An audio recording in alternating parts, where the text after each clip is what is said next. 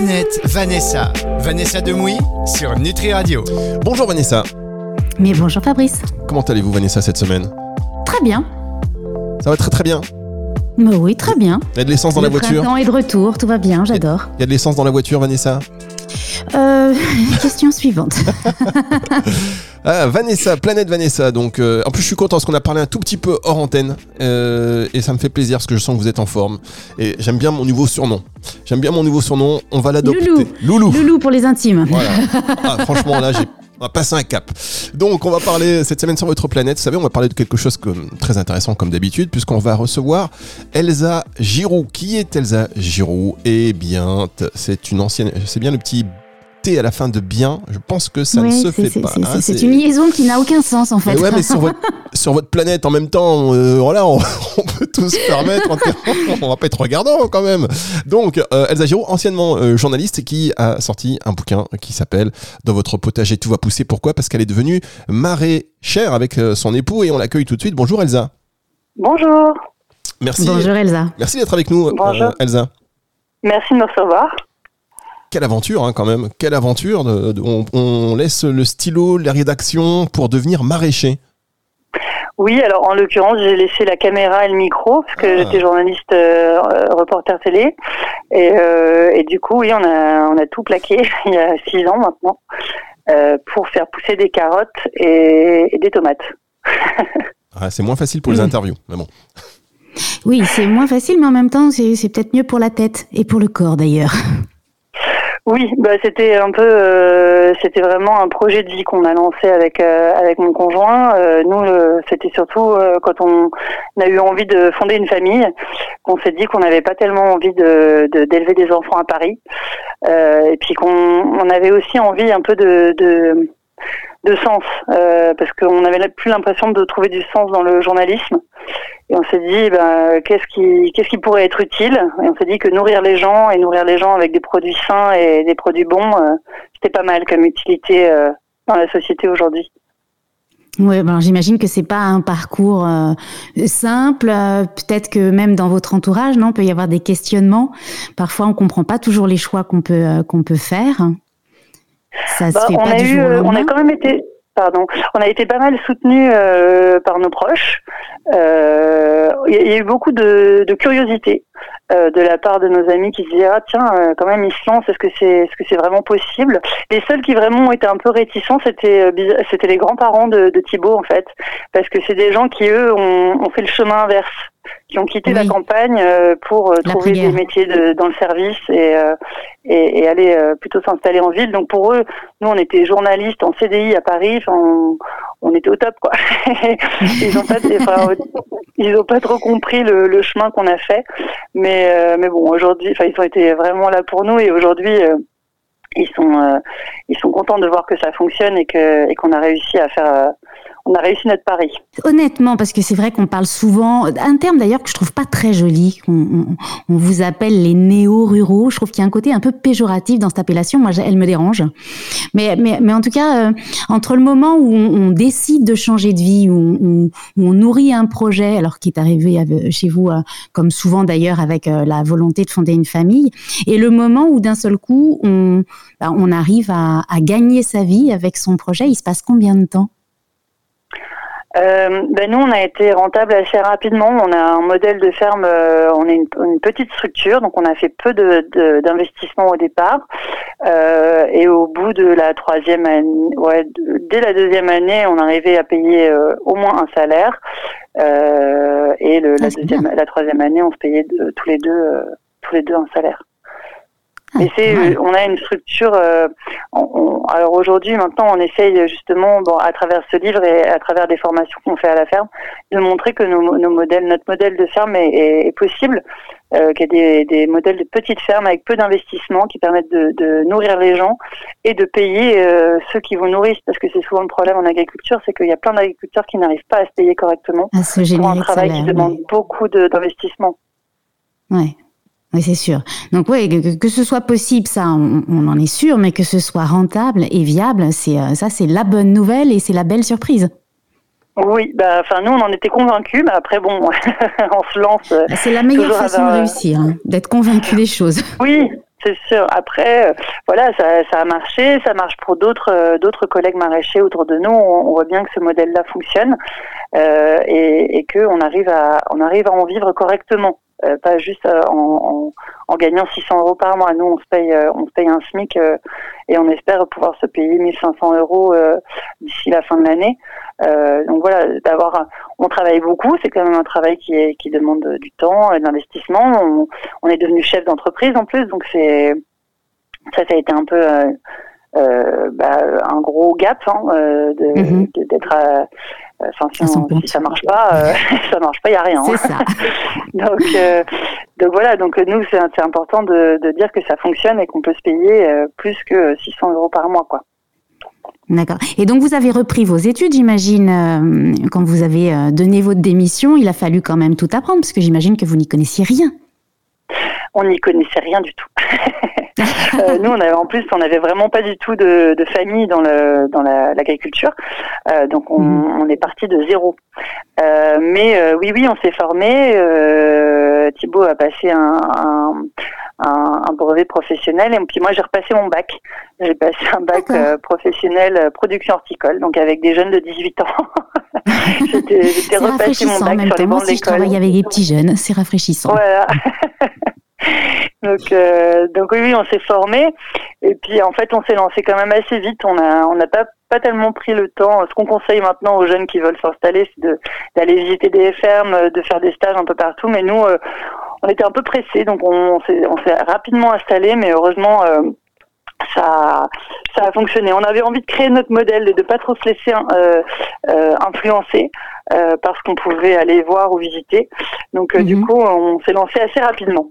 Mais heureusement pour nous, ça a marché. Mais aujourd'hui, on conseille mm. plutôt d'aller d'aller visiter des fermes et, et d'aller euh, d'aller glaner un peu euh, des modèles, des, des, des idées euh, à droite à gauche avant de, avant de, se lancer. Oui, s'inspirer à droite à gauche, dire ça, ça, ça me parle, mm. ça, ça me parle moins. Oui, c'est bien aussi. Est-ce que vous avez rencontré des gros soucis par rapport euh, à, votre ferme euh, idéale, à tous ces projets que vous aviez euh, mis sur papier? J'imagine vous avez eu des, soirées entières de brainstorming, et on veut ça, on veut pas ça. Est-ce qu'il y a eu des, des, moments où vous avez été confronté à une réalité, peut-être par, par les, les, matières premières, ou est-ce que finalement vous avez réussi à trouver des solutions qui rentraient dans votre cahier des charges? Ben tout. alors on a quand même euh, eu de la chance euh, dans le sens où euh, on, a un terrain avec un sol qui est quand même propice à, la production de légumes, qui est une bonne nouvelle. riche. Pardon? Ce qui est une bonne nouvelle. Oui, c'était mieux. mais bon, on peut aussi démarrer d'un sol moins riche et que ça fonctionne, mais ça, ça peut prendre plus de temps et être un peu plus compliqué. Nous, c'est vrai qu'on est parti sur de bonnes bases. Et puis, on s'est installé dans, un, dans une région, euh, donc on est en Normandie, dans le pays d'Auge, et on a été super bien accueillis, euh, que ce soit par euh, les agriculteurs voisins ou par l'équipe municipale et par aussi nos clients. On a vite trouvé une clientèle en local. Euh, mhm. Donc euh, c'est vrai qu'on a on a tous ces, biens goupillés euh, autour de nous et on a eu la chance d'être bien accueillis, que notre projet soit bien reçu par par les gens autour de chez nous. Et donc on a en vrai, non, on n'a pas eu de choses, euh, on n'a pas eu de choses négatives. Euh, on a eu des moments compliqués parce qu'on a eu quand même deux enfants en même temps qu'on a monté la ferme. Hein. Félicitations.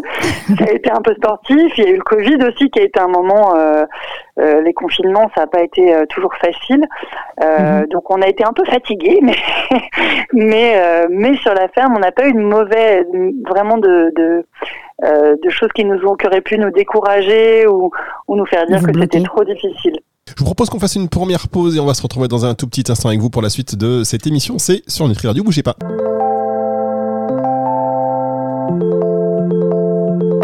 Planète Vanessa. Vanessa Demouy sur Nutri Radio. La suite de cette émission, Planète Vanessa, Vanessa Demouy sur Nutri Radio, on accueille euh, toujours Elsa Giroux qui avec son époux Thibaut Dupont sont anciens journalistes et ils ont tout lâché sans rien connaître euh, aux fruits et légumes on va dire. Ils, ils sont devenus maraîchers, ils ont monté une ferme qui est devenue un modèle qui fonctionne bien, la ferme des Gobettes donc euh, en Normandie dans votre potager, tout va pousser, c'est votre bouquin. Une question euh, pour vous rapidement, euh, Elsa.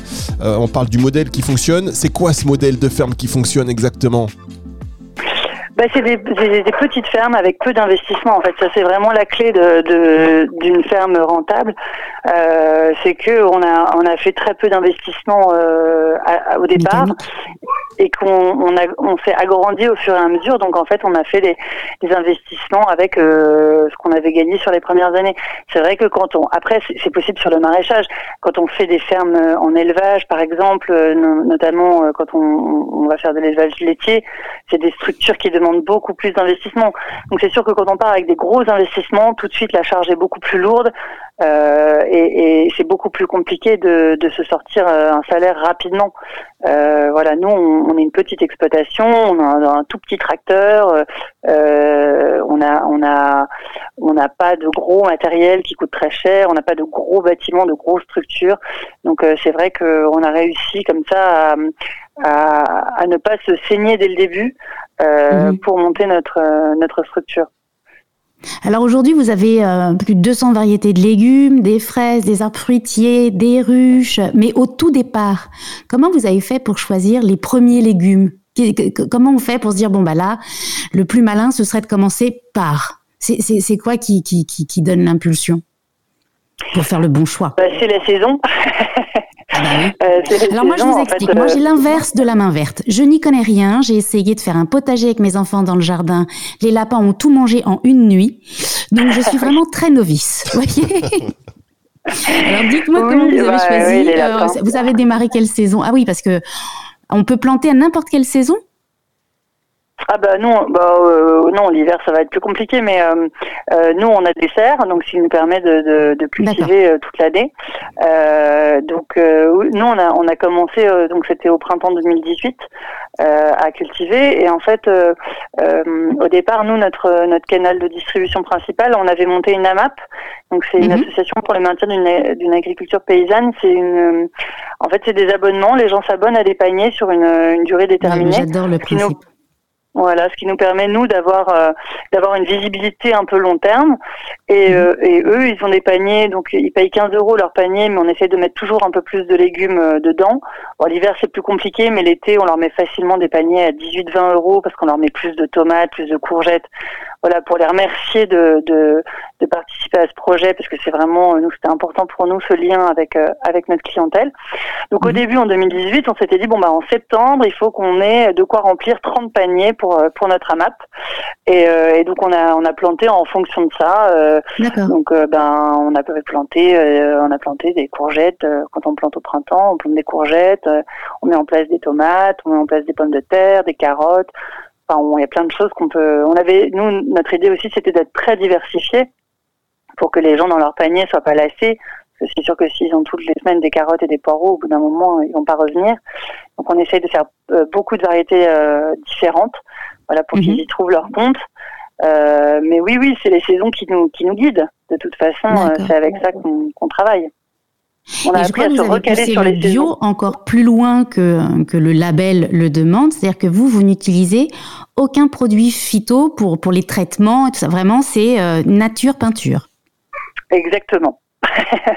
et encore, on est, enfin, nous, notre, notre, notre modèle, c'est, euh, c'est donc aucun produit phyto, ça, ça c'est une règle qu'on s'est fixée dès le début. Et puis ce qui est important aussi, enfin moi ce que je, trouve important sur notre ferme, c'est qu'on n'utilise aucune variété hybride. Donc dans les variétés de graines vous pouvez que expliquer ce que c'est que les produits hybrides parce que je trouvais ça très intéressant. Alors on a en fait euh, les variétés hybrides sont des variétés qui sont fabriquées en laboratoire et qui ne sont pas reproductibles. C'est-à-dire que si vous plantez par exemple une courgette euh, d'une variété hybride, que vous récupérez les graines, et eh ben vous ne savez pas ce que ça va vous donner parce qu'elles sont pas stabilisées. Et en fait stabiliser une variété ça prend plusieurs années. Et mhm. donc là ça vous oblige tous les ans à racheter des graines chez votre semencier. Et en fait c'est donc nous, ce qu'on utilise, c'est ce qu'on appelle des variétés population ou des variétés anciennes. Et là, ce sont des, mhm. variétés reproductibles. Moi, ça me paraît dément qu'aujourd'hui, on puisse créer des variétés qui ne sont pas reproductibles. Il y a des graines, si on les plante, ça donne euh, pas ce qu'on veut, quoi.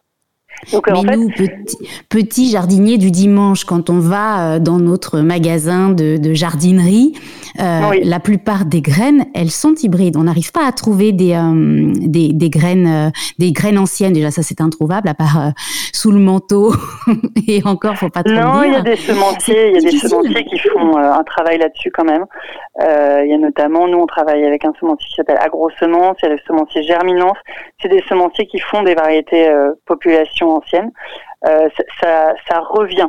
Je pense qu'il y a une période où, ça avait euh, presque carrément disparu, mais ça revient beaucoup.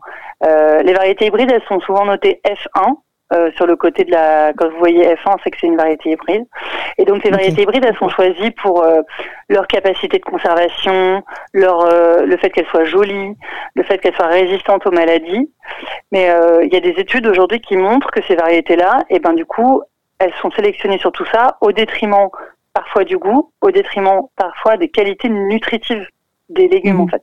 C'est des légumes qui vont souvent les tomates au supermarché, elles n'ont pas de goût. Quand on retrouve pas le goût de notre enfance bah, si elles n'ont pas de goût, c'est qu'elles ont moins de nutriments en fait. En fait, elles sont choisies pour pousser vite, pour être vite rouges, vite belles et, et, résister. Parce que c'est sûr que nous, nos tomates, c'est compliqué de les transporter. C'est compliqué de les laisser une semaine dans un rayon de supermarché. Mais euh, à l'intérieur, vous allez trouver, euh, enfin, en qualité nutritionnelle, elle va être beaucoup plus intéressante qu'une variété euh, hybride que vous allez pouvoir acheter au supermarché qui en plus sera potentiellement euh, mise dans une serre chauffée et sous des éclairages. Avec un pesticide. on va marquer une dernière pause et on se retrouve dans un tout petit instant pour la suite et la fin de cette émission sur les Tri Radio.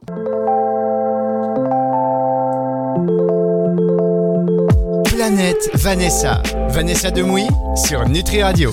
La suite et la fin de cette émission, Planète Vanessa sur Nutri Radio avec toujours Elsa Giroud, le bouquin dans votre potager. Tout va pousser.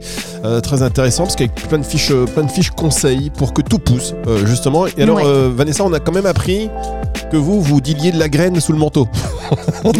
non, je ne dis pas de la graine, mais quand moi j'ai voulu faire un potager, je ne voulais pas de, de, graines hybrides, justement. Je voulais vraiment des, des, des, des variétés euh, brutes, des, des, des, légumes anciens. Et je, à l'époque, je n'en ai pas trouvé. C'était euh, c'était compliqué. Et puis je vous dis, on s'est fait un petit potager, mais le lendemain il n'y avait plus rien. Les lapins étaient passés par là. Et justement, vous faites des ateliers euh, à la ferme des des gobettes. Euh, pour une euh, pour une jardinière du dimanche qui n'y connaît rien, un peu moi en fait, si j'ai envie de me lancer euh, dans dans un petit dans un petit jardin, alors évidemment j'ai pas 5 hectares, hein, moi j'ai j'ai un petit jardin de de, ville. quels sont les quels sont les légumes ou les fruits ou, ou les, les herbes d'ailleurs que vous que vous conseillerez pour pour démarrer, pour que ça donne que ça donne envie, qu'on se dise ah j'ai réussi, je vais continuer? Oh bah il y a des choses euh, très faciles, hein. Euh, par exemple les courgettes, ça c'est des les courgettes, les courges, c'est des légumes qui sont euh, très gratifiants parce qu'il y a quasiment pas de travail à faire, à part surveiller qu'ils ne sont pas mangés par les lapins. Ah, Mais il n'y a rien à faire contre les lapins. Bah, un grillage. On peut aussi manger le lapin. lapin en courgette, c'est très bon. Oh, ça. ça, je vous laisse faire. Mais non, oui, il faut mettre un grillage faut, faut clôturer le, votre petit bout de potager pour pas que le lapin puisse, euh, puisse, puisse y accéder.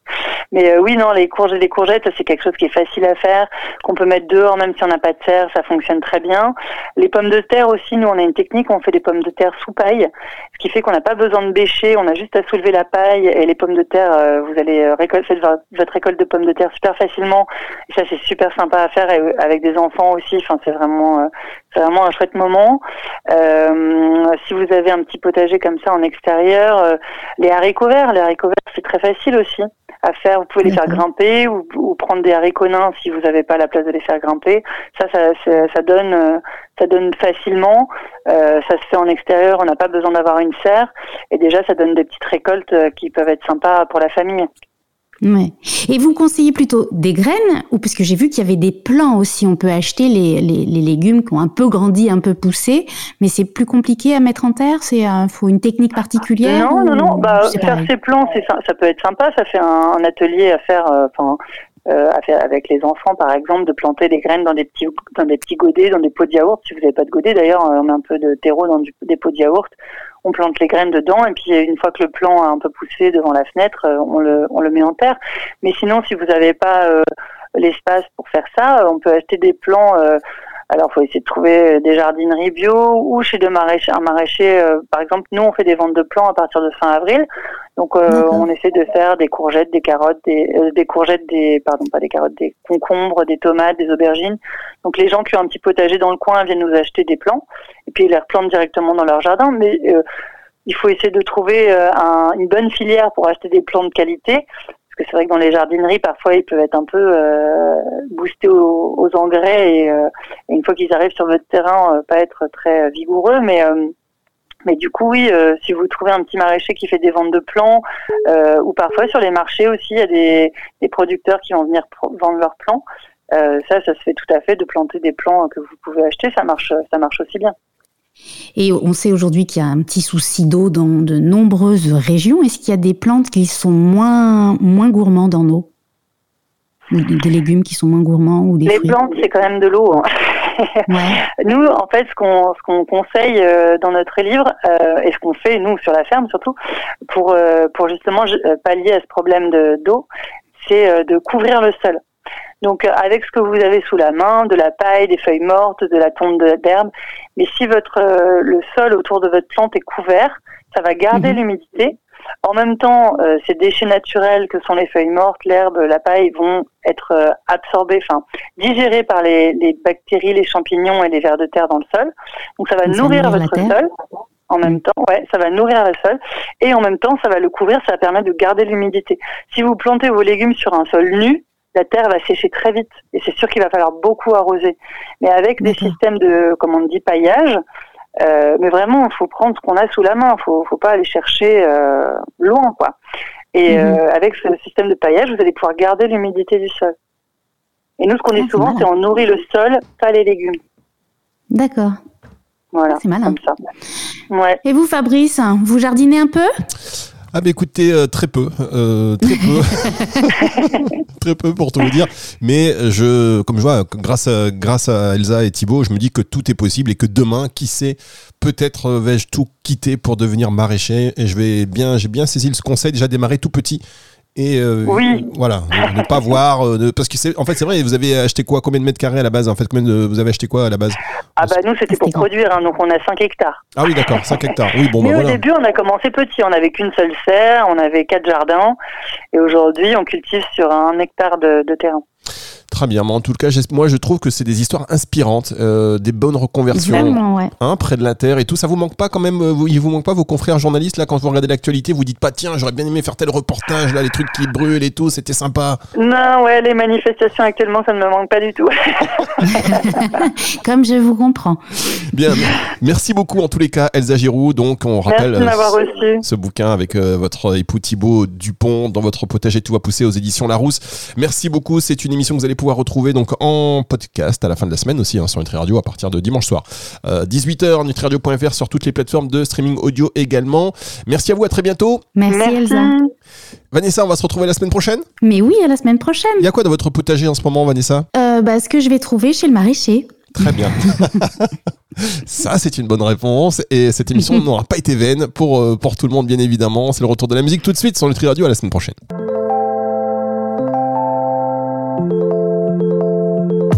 Planète Vanessa. Vanessa Demouy sur Nutri Radio.